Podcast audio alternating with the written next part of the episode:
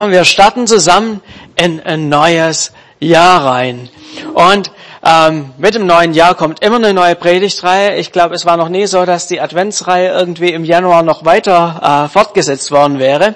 Ein neues Jahr bietet immer neue Chancen und neue Möglichkeiten. Und ich bin schon so echt ähm, ja erwartungsvoll, wo Gott uns dieses Jahr auch so durchführen möchte, was er so für uns vorhat.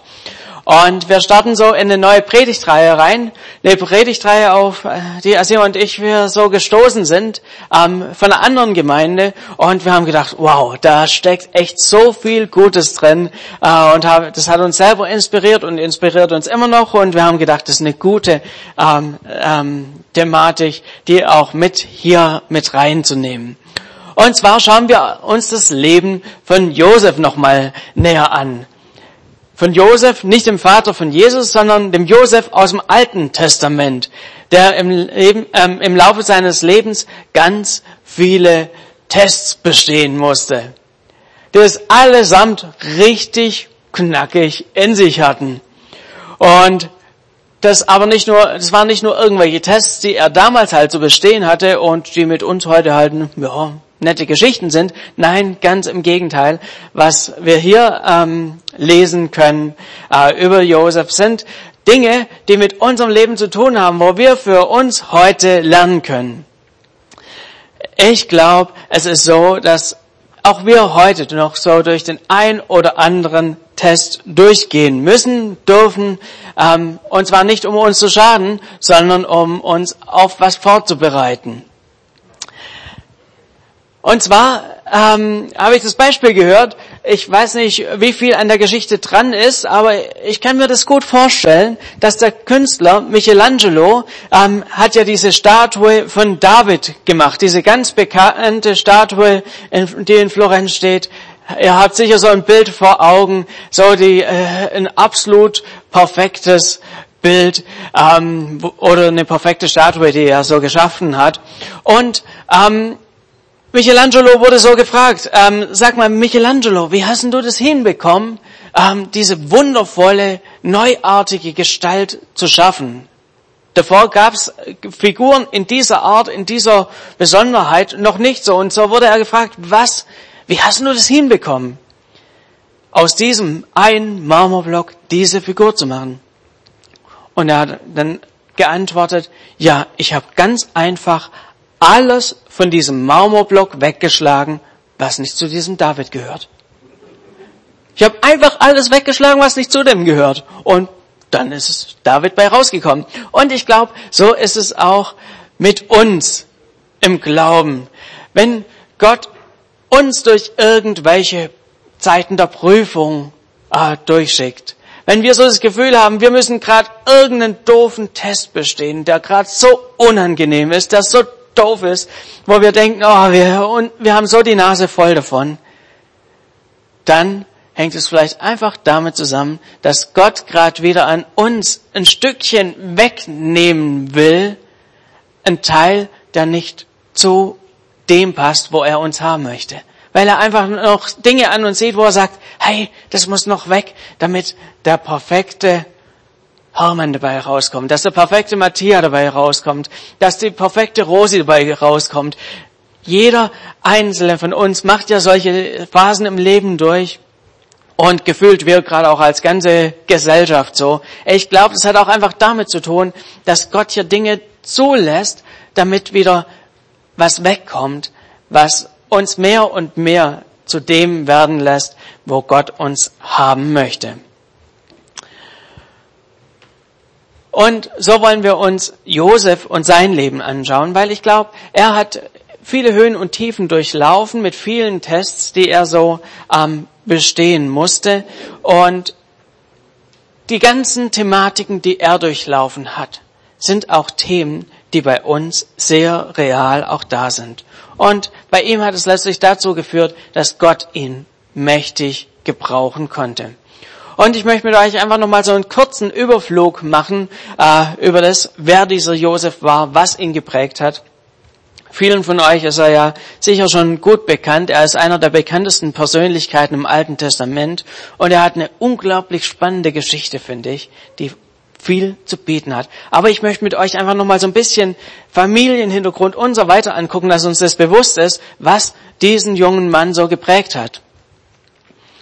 Seine Geschichte äh, fängt so richtig an auf Seite 42 der Bibel, also relativ weit vorn.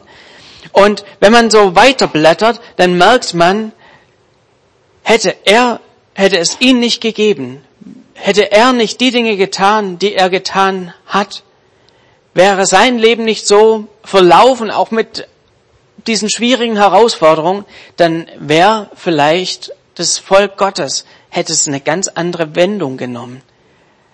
Dass sie nach Ägypten gekommen sind und wieder von Ägypten nach Israel zurück und so weiter, dass Gott sie da so geführt hat. All das hatte auch ganz viel mit Josef zu tun und mit seinen Vorfahren was er, äh, ja, was seine Familiengeschichte so angeht, ähm, hat, finde ich, alles zu bieten, was heutige Soaps und Filme brauchen. Da, da ist wirklich, man könnte ja schon so meinen, wenn man hier und da heute Filme anguckt, ja, also die haben sich in seiner Geschichte und in die von seiner Familie ja ordentlich bedient. Da ist wirklich alles drin zu finden. Angefangen mit seinem Uropa, den wir gut unter dem Namen Abraham kennen.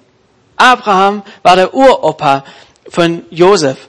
Und Abraham war ja der Mann, der von Gott berufen worden ist, durch Hochs und Tiefs gegangen ist, sich auf eine absolut spannende Reise begeben hat, weggezogen ist aus seiner Heimat, sowas, ja, wie äh, die ganzen Auswanderungsshows, die man heute so hat. Und er hat sich darauf eingelassen. Er ist losgezogen in eine neue Welt, weil Gott ihn gerufen hat. Und schon, was dieser Abraham allein erlebt hat, ähm, war ja äh, wirklich eine riesengroße Sache. Egal, ob es jetzt die Sache ist, dass er ja mit Gott um Sodom und Gomorra äh, verhandelt hat oder ob er seine Frau als Schwester ausgegeben hat, damit der Pharao ihn nicht umbringt oder ja, äh, dass er, dass Abraham noch seine Magd geschwängert hat und so weiter. All das ist ja wie soll ich sagen, bietet ganz schön viel Stoff. Und ich glaube, Josef, äh, ihm sind oft die ganzen Geschichten vom Uropa erzählt worden. Diese ganze Gesellschaft damals war auf Erzählen ausgelegt und ausgerichtet. Die Geschichte vom Uropa, die ist nicht nur einmal erzählt worden, nicht zehnmal erzählt worden, die ist hundertmal erzählt worden. Erinner dich dran, der Uropa, was der, äh, was der erlebt hat mit Gott und äh, die Hochs und die Tiefs. Die nächste Person in dieser ganzen, ja, in dieser Familie war Isaak, der Sohn von Abraham. Ihn würde ich jetzt hier einfach mal kurz überspringen. Da war nicht so viel äh, Spektakuläres mit drin. Aber dann Jakob, der Vater von Josef, was der in seinem Leben erlebt hat. Das ist doch auch wieder, das waren lauter Dinge, die ja Josef direkt mit beeinflusst haben die Einfluss auf sein Leben hatten, wo, ja, ihn zu dem werden haben lassen, der er geworden ist. Sein Vater, der Isaak, äh, der, der Jakob, der hatte einen Zwillingsbruder. Und eigentlich war ja der Jakob der Jüngere. Und aber er hat seinem Bruder sein Erstgeburtsrecht abgeschwatzt und äh, sich da ja Vorteile rausgeholt und hat noch seinen Vater reingelegt. Also es war ein richtiges Schlitzohrvater. Muss man mir wirklich mal so sagen. Und äh, wieso die ganze Geschichte durch äh, weitergegangen ist, wenn man mal dran denkt, wie sein Vater zu seiner Frau gekommen ist, oder besser gesagt zu seinen Frauen. Das ist ja auch eine interessante Angelegenheit, wo man denkt, okay, da könnte es wieder einen Film draus machen der Vater, der eigentlich die Rahel geliebt hat und der Schwiegervater hat ihm halt noch äh, irgendwie äh, die hässliche große Schwester untergeschoben irgendwie bei der Hochzeit. Keine Ahnung, wie er das hingekriegt hat, aber hat irgendwie funktioniert. Und äh, letztlich äh, stand der Jakob mit zwei Frauen da und als ob er nicht die Geschichte vom vom Opa, vom Abraham gehört hätte, macht er die gleichen Fehler, schwängert auch wieder äh, die, die Mägde noch dazu. Und so kommt hier an dieser Stelle äh, eine riesengroße Patchwork-Familie raus. Jakob hatte insgesamt vier Frauen. Also, der hätte doch wirklich vom Uropa lernen können, dass das keine, äh, vom ja, nee, vom Opa lernen können, dass es keine gute Geschichte ist, dass das voll daneben geht. Nee, er hat sich da irgendwie halt auch drauf eingelassen und so hatte er letzten Endes vier Frauen, zwölf Söhne und von Töchtern wird auch noch geredet. Er hatte Lieblingsfrauen und Lieblingssöhne und dementsprechend halt auch Nebenfrauen und Kinder zweiter Klasse und so weiter. Und wenn wir uns das mal so vor Augen führen, diese Familiensituation von Josef, die war richtig heftig. Das war eine richtig seltsam verkorkste Familiensituation. Sein Glück war gleichzeitig sein Pech. Seine Mutter, die Mutter von Josef, war die Lieblingsfrau vom Vater. Und er war der Lieblingssohn. Er war derjenige, der immer die coolen Geschenke gekriegt hat. Ich meine, die, die, die Söhne vom Vater, von Jakob, die waren ja wie so Orgelpfeifen, zwölf Stück an der Zahl, in allen Größen ging das durch. Und alle haben immer die alten Klamotten gekriegt vom nächstgrößeren. Die sind durchgereicht worden. Vom ersten zum zweiten, zum dritten, zum vierten, zum fünften, sechsten, siebten, achten, neunten, zehnten. Das, das Zeugs ist x-mal gebraucht worden. Aber beim elften, bei Josef, der hat nochmal neues Zeug gekriegt. Der hat nicht nur irgendwelche alte Mäntel gekriegt, nein, die Bibel berichtet uns sogar davon, der hat nochmal neu gekriegt. Der hat schön gekriegt, noch schöner als das, was die älteren Brüder alle angehabt haben der hat das Beste gekriegt. Und das Ganze hat dafür gesagt, dass Josef letztlich einen ziemlich miesen Charakter gekriegt hat. Der hat schnell gemerkt, dass er der Lieblingssohn vom Vater ist und äh, dass er ganz gut beim Vater ankam und seine Brüder nicht so gut ankommen und so weiter. Und das hat dazu beigetragen, dass die Brüder neidisch auf ihn waren. Und es das heißt hier so in der Bibel, sie haben kein freundliches Wort mehr mit ihm geredet. Was für eine krasse Geschichte. Stell dir vor, du hast insgesamt elf Brüder und vielleicht noch der ganz Kleine, der redet noch mit dir, aber die zehn Großen, kein freundliches Wort mehr mit dir. Und er hat es noch auf die Spitze getrieben.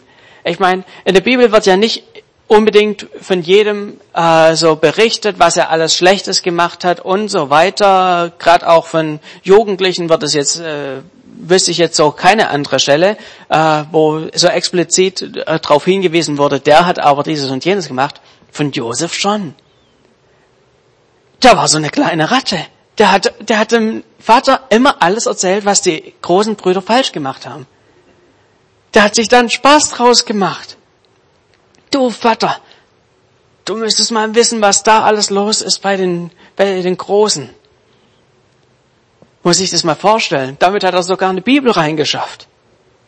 Mit dieser Eigenschaft. Also dieser junge Mann, damals war er dann 17 Jahre alt, da stellt man sich doch schon die Frage, was kann aus dem noch Gutes werden?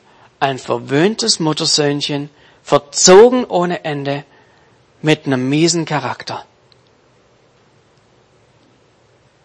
Aber Gott hat seinen Plan mit ihm gehabt und Gott hat ihn durch Tests durchgeschickt. Gesagt, hey, ich habe einen Plan mit diesem Josef. Und wir schauen uns einfach jetzt in dieser Reihe an, wie hat Gott diesen 17-jährigen, unmöglichen Jungen gebraucht, Stück für Stück, dass aus dem noch was geworden ist. Gottes Geschichte mit Josef kam auf ein neues Level durch die Träume. Josef hat von Gott die Träume bekommen und der erste Traum, viele von euch werden den kennen, ist, dass er mit seinen zwölf Brüdern zusammen auf dem Feld war und ja, die Getreideernte eingefahren hat. Sie alle haben da so ein richtig fettes Büschel an ja, Korn genommen, haben das gebunden zu einer Garbe und haben das da so abgelegt gehabt. Und in seinem Traum geht es dann auf einmal, geht der Film los, dass sich diese Garben aufstellen. Seine in der Mitte, die von den Brüdern außenrum und die Garben von den Brüdern fangen langsam an sich zu verbeugen vor dem, Bruder, vor dem Josef, vor seiner Gabe. Und dieser Josef, so wie er ist, wie man es von ihm erwarten könnte, hat genau das getan, was er immer tut. Er hat seine Brüder damit geärgert. Er hat das denen sowas unter die Nase gerieben, was er denn Tolles geträumt hat. Und Gott lässt ihn sogar noch was Zweites träumen. Gott hat irgendwie so seine eigenen Wege mit uns umzugehen und wir denken, Gott, wir hätten vielleicht auch was anderes machen können, aber Gott schenkt ihm noch den zweiten Traum mit diesen elf Sternen, Sonne und Mond, die sich vor ihm verbeugen, vor Josef direkt. Elf Brüder plus Vater und Mutter, die sich alle vor ihm verbeugen. Das war so der zweite Traum. Und wer Josef kennt, wer sein Leben kennt, weiß, diese Träume waren nicht nur irgendwelche Spinnereien, waren nicht nur irgendwelche, ja, irgendwas, was er sich halt zusammengereimt hat, sondern genau dasselbe sehen wir zu einem späteren Zeitpunkt von Josefs Leben, dass sich die anderen vor ihm niedergeworfen haben. Es war nicht nur Einbildung, sondern es war tatsächlich ein Traum von Gott. Er hat von Gott diesen Traum bekommen um zu sehen, wo seine Reise lang geht, was eines Tages auf ihn warten würde. Und ich glaube, was wir hier sehen, ist nicht nur irgendwie eine alte, nette Geschichte für uns, sondern das hat uns heute noch was zu sagen. Gott hat Pläne für jeden einzelnen von uns hier. So wie es in Psalm 25, Vers 14 heißt, der Herr zieht ins Vertrauen, die ihn fürchten. Diejenigen, die ihn fürchten, die ihn lieben, die mit ihm unterwegs sind, die lässt er nicht nur irgendwie so, ja, laufen und ins Leere laufen oder sonst wie, dass sie nicht wissen, wo es lang geht, sondern Gott hat gesagt, er zieht die Leute ins Vertrauen. Er weiht sie in die Pläne ein. Er lässt uns da nicht nur irgendwo hinlaufen. Und hier fängt für Josef eine ganz wichtige Prüfung an. Er geht hier durch den Stolztest. Was macht es hier mit ihm? Und ich glaube, aus diesem Stolztest können wir was mitnehmen, weil wir genau ins gleiche Fettnäpfchen gerne selber reintreten können. Aber bevor wir dazu kommen, einfach nochmal so auch die Frage an uns. Ich weiß nicht, wie, wie sieht's in deinem Leben aus? Hast du so das Gefühl, dass Gott dich mit ins Vertrauen nimmt? Dass Gott dir Träume schenkt, ein Bild von der Zukunft geschenkt hat, auch in der Vergangenheit schon, wo er dein Leben hin, in welche Richtung er es lenken möchte?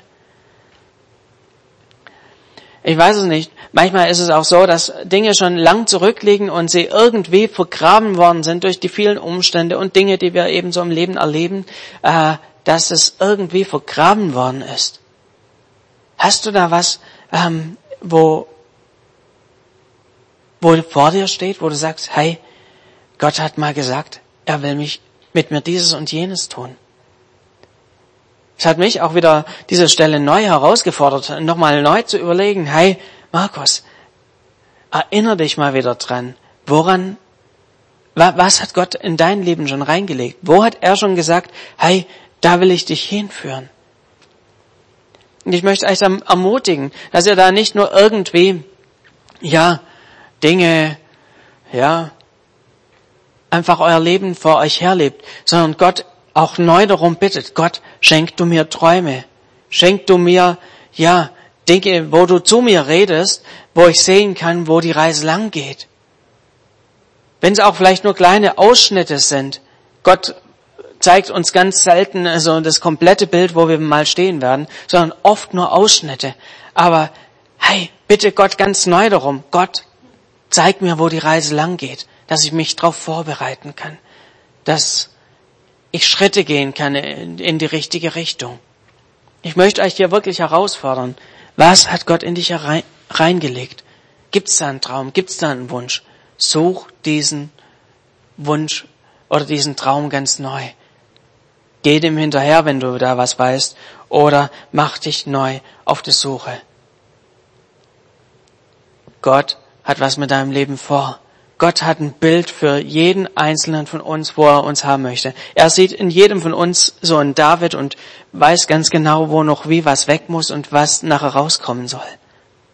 Er hat einen Plan mit deinem Leben. Frag ihn, Gott, was ist dein Plan? Richtig neu danach aus. Rufst dir neu in Erinnerung, was er schon geredet hat. Weil diese Dinge helfen einem in guten und in schlechten Zeiten gut einfach auch geradeaus laufen zu können. Ich glaube, Josef hätte sein Leben nicht überlebt so richtig, wenn er nicht auch so diese, diesen Blick gehabt hätte, wo die Reise lang geht. Die, seine Träume haben ihm in den schweren Zeiten auch geholfen zu sehen, okay, und Gott hat da was in mich reingelegt. Gott hat gesagt, dass da kommt was. Und es hat ihn auch mit durchgetragen. Aber jetzt zu diesem Stolztest. Diesen Test, den hier Josef durchlaufen musste. Josef hat ja diese klare Zusage von Gott bekommen durch die Träume und gleichzeitig haben ihn diese Träume fast umgebracht. Wenn man da mal weiterguckt, es war noch so der Tropfen auf den, ja, der das fast zum Überlaufen gebracht hat, sodass die Brüder gesagt haben, hey, den müssen wir, also nicht mehr auszuhalten, den müssen wir, Kopf kürzer ist genau richtig. Nur ein einziger von den Brüdern hat gesagt, hey, das ist, das, das, das ist zu hart. Lass uns irgendwie das Leben noch retten, aber äh, weg. Ja, es braucht Lösungen, aber diese Träume haben ihn fast umgebracht. Letztlich wurde er nur nach Ägypten verkauft und zum Sklaven gemacht. Aber wisst ihr, was das Problem dahinter war? Das Problem waren drei Punkte. Der erste Punkt war, der Vater hat ihn bevorzugt. Dafür konnte er jetzt nicht so viel, da ist er einfach ein Stück weit auch reingeschlittert in diese Rolle. Und da hätte es viel Kraft gebraucht, dem Vater mit 17 entgegenzustehen und zu sagen, stopp, ich mag keine bessere Behandlung. Da hat der Vater eine, äh, eine ja, ordentlich was auf dem Kerbholz gehabt. Aber der zweite Punkt, den, der wirklich auf seine Kappe ging, ist, dass er einfach sich bei seinen Brüdern so unbeliebt gemacht hat. Er hat sich da einfach über seine Brüder erhoben. Er hat gepetzt. Er hat sich besser gemacht beim Vater als die, ähm, als die Brüder. Und der dritte Punkt, den er noch falsch gemacht hat, ist, dass er in dieser Art und Weise, in dieser überheblichen Art und Weise seinen Brüdern auch diesen ähm, Traum auf die Nase gebunden hat.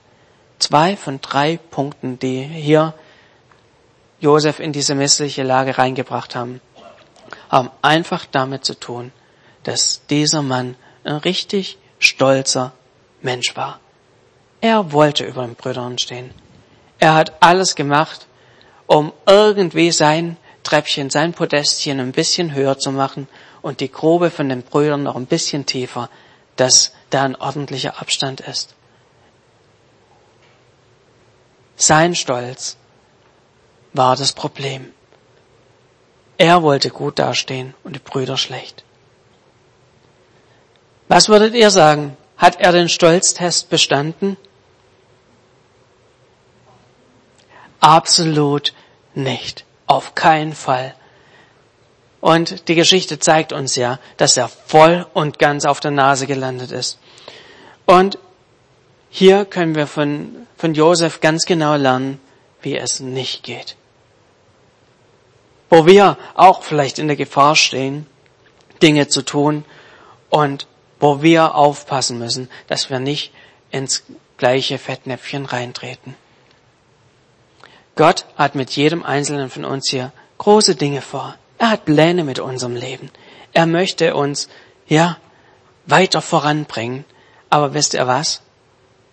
Diese Pläne Gottes können in deinem Leben auch nach hinten erstmal losgehen. Wenn wir falsch damit umgehen. Wenn Gott uns in was eingeweiht hat und wir in der falschen Weise damit umgehen, kann sein, dass wir erstmal voll und ganz auf der Nase landen. Die Frage ist, mit welcher Herzenseinstellung gehen wir an diese Thematik ran? Tragen wir das mit einem Stolz vor uns her und sehen auf andere runter? Haben wir vielleicht hier und da einfach, manchmal sind es ja nur die leichten Tendenzen, die dann immer stärker werden, dass wir einfach denken, oh Gott, wie gut, dass du mich dafür berufen hast und nicht die anderen. Sagen wir nicht laut, das, das dauert lang, bis man sowas sagt, aber äh, so, dass es einfach schon mal so sich so in unserem Herz so eine kleine Saat aufgeht. Ja Gott, so eine ganz schlechte Wahl war ich ja doch nicht. Dann nimm dir wirklich diesen Josef hier als mahnendes Beispiel. Dieser Hochmut, dieser Stolz, auch im, wenn der Klein anfängt, der wird sich immer weiter fortsetzen und wird wirklich auch Konsequenzen haben. Das Gute daran ist, was wir hier auch bei Josef sehen können, Gott kommt trotzdem zu seinem Ziel. Auch wenn wir dann halt Umwege gehen müssen und so weiter, Gott kommt auch mit deiner Unperfektheit zu Rande.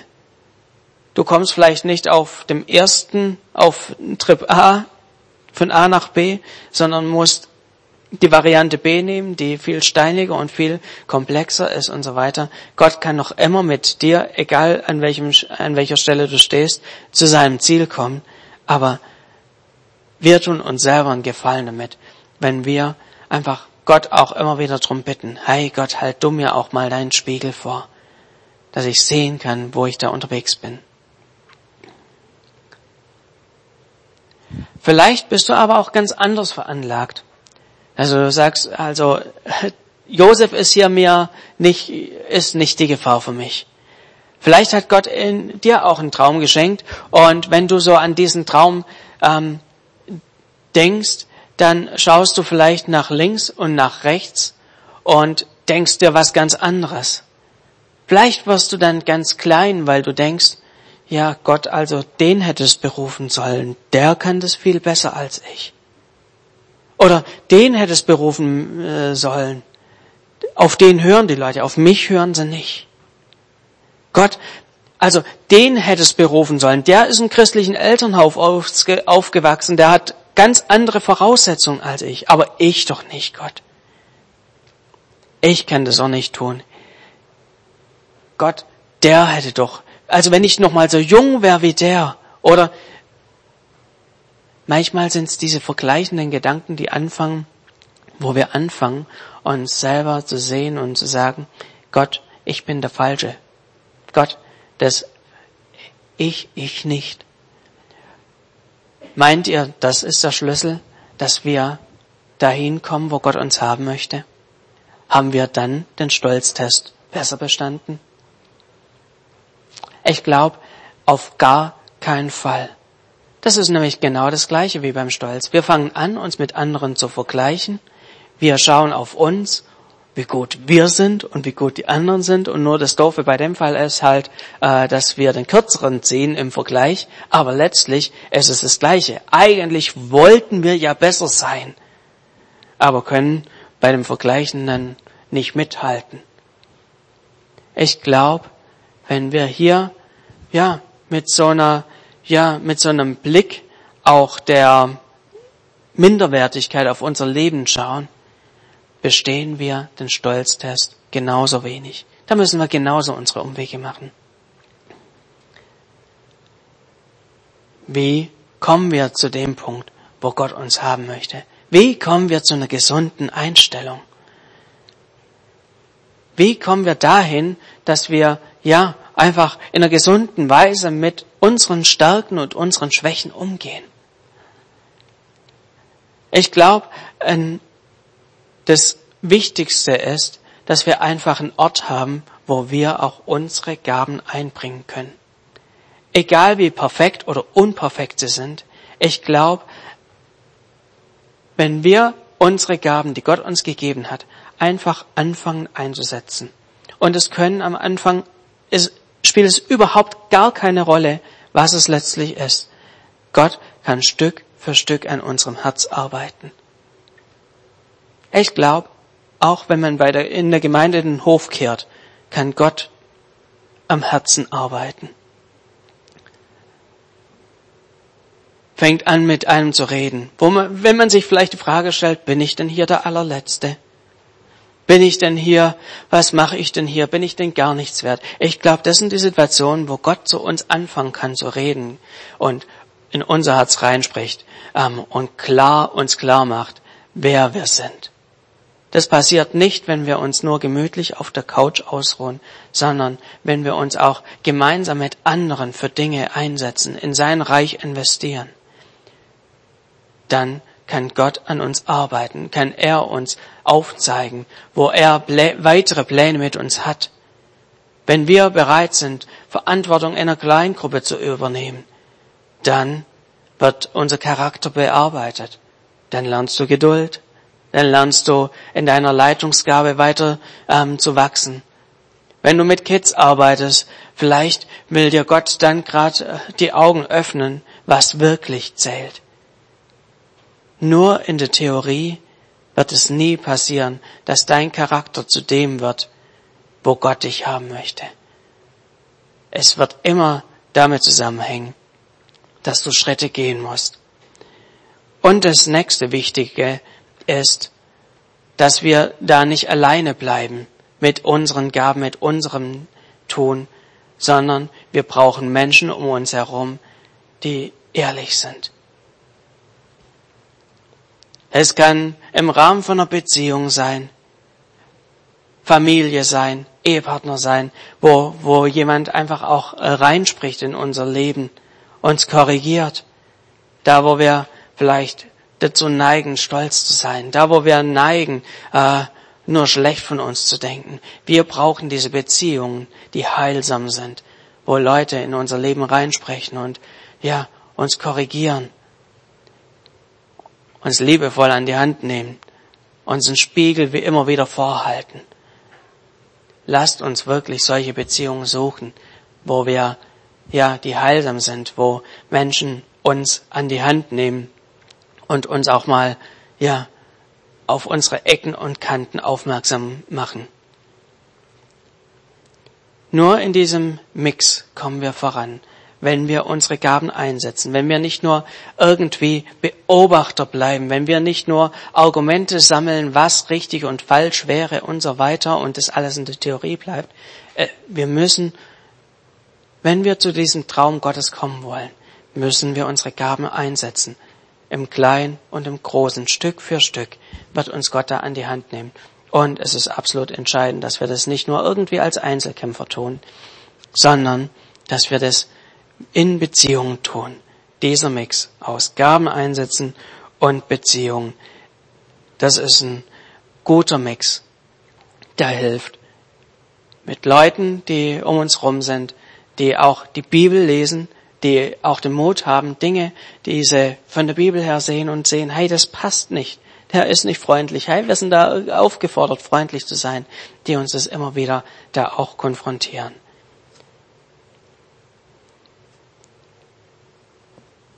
Nur wenn wir uns so weiterentwickeln, werden wir Stück für Stück den Stolztest bestehen. Und wisst ihr was? Ich bin fest davon überzeugt, dieser Stolztest kommt nicht nur einmal im Leben irgendwie vor, sondern der kommt bei jeder neuen Herausforderung, vor der wir stehen, kommt dieser Stolztest. Bei jeder neuen Aufgabe, wo Gott uns herausfordert, müssen wir uns selber die Frage stellen, hey, wie sind wir dazu eingestellt? Oh, ich krieg das hin. Äh, gut, dass Gott mich berufen hat. Oder in die andere Richtung, ach Gott, das, ich kann das nicht und ja, die anderen, die können das alles viel besser. Wo stehen wir da? Vor jeder neuen Herausforderung stellt Gott uns immer wieder auch neu die Frage, wie ist deine Herzenseinstellung? Und wir sind in, wir sind da herausgefordert, in Gemeinschaft mit Hilfe des Geistes Gottes wirklich uns diesen Herausforderungen zu stellen, zu fragen, wo stehen wir da und unsere Herzenseinstellung zu klären. Dann können wir immer wieder auch diesen Stolztest bestehen. Ich möchte das Lobpreisteam schon mal nach oben bitten. Ich bin fest davon überzeugt, dass Gott in jeden von uns einen Traum reingelegt hat oder es reinlegen möchte. Ich glaube, wenn wir uns danach ausstrecken und Gott fragen, Gott, was hast du für mein Leben vorbereitet? Möchte Gott zu uns reden. Er möchte uns nicht nur irgendwie ja im Nebel stehen lassen und wir müssen uns alleine irgendwie durchkämpfen, sondern Gott möchte zu dir neu reden. Wenn du zu ihm kommst und ihn drum bittest, Gott, zeig mir neu, wo die Reise lang geht, möchte er zu dir reden. Frag ihn. Bitte ihn darum, dir neu die Augen zu öffnen, wo die Reise lang geht.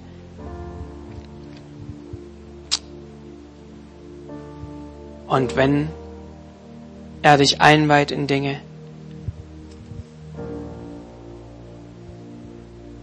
geh mit einem offenen Herzen zu Gott. Damit du nicht in diese Stolzfalle reintappst. Wo du entweder hochmütig bist oder mit einer Minderwertigkeit reinstartest. Gottes Geist möchte uns da ganz sensibel drauf ansprechen, möchte Leute um uns gebrauchen, dass wir da vorankommen.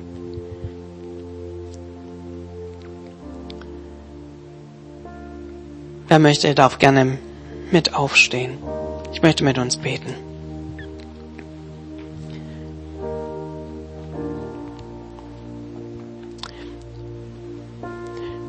Jesus, du siehst, wo wir stehen.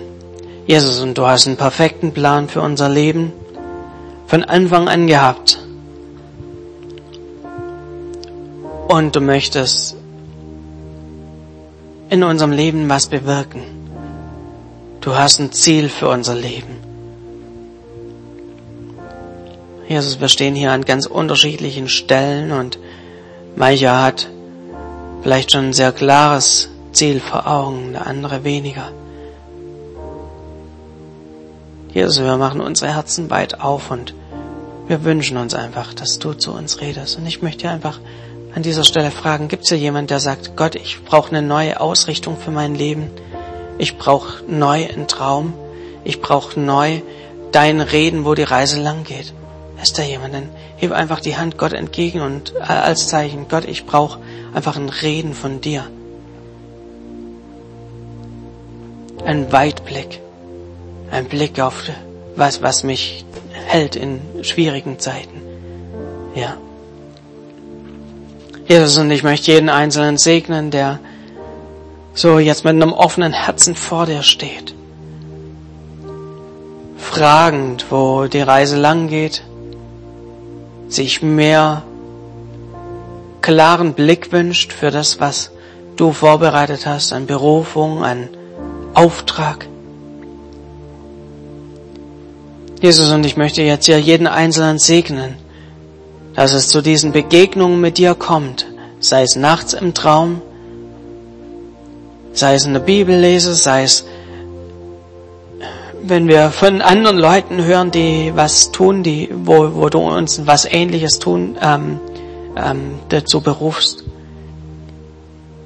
Jesus, ich segne jeden Einzelnen, der sich hier einfach eine Wegweisung von dir wünscht. Jesus spricht du in klaren Worten, mit einem deutlichen Bild,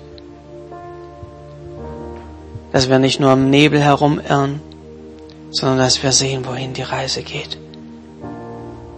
Dass Bilder sind, die uns Kraft geben in den Herausforderungen, die uns Orientierung geben an Wegpunkten. Vater, dann möchte ich jeden Einzelnen segnen.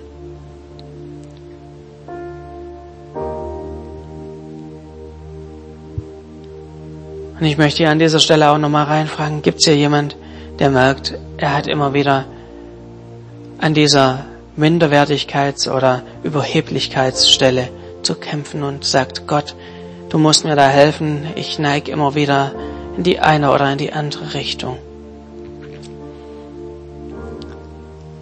Es ist jetzt die Möglichkeit auch zu sagen, Gott, hilf du mir.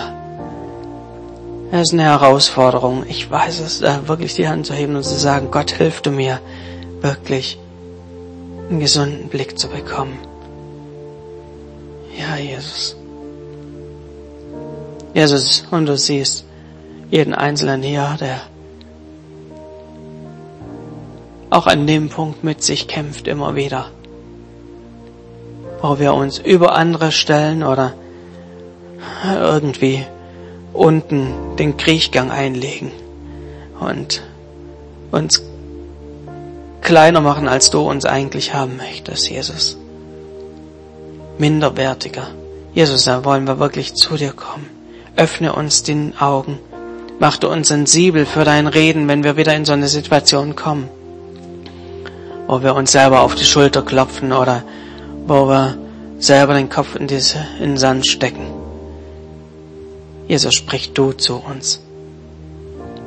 Öffne uns die Augen, wie du uns siehst, damit wir zu einem gesunden Blick kommen. Stell uns Leute zur Seite, die uns helfen, uns so, ja, in unserem Charakter auch zu schleifen. Heiliger Geist, sprich du zu uns.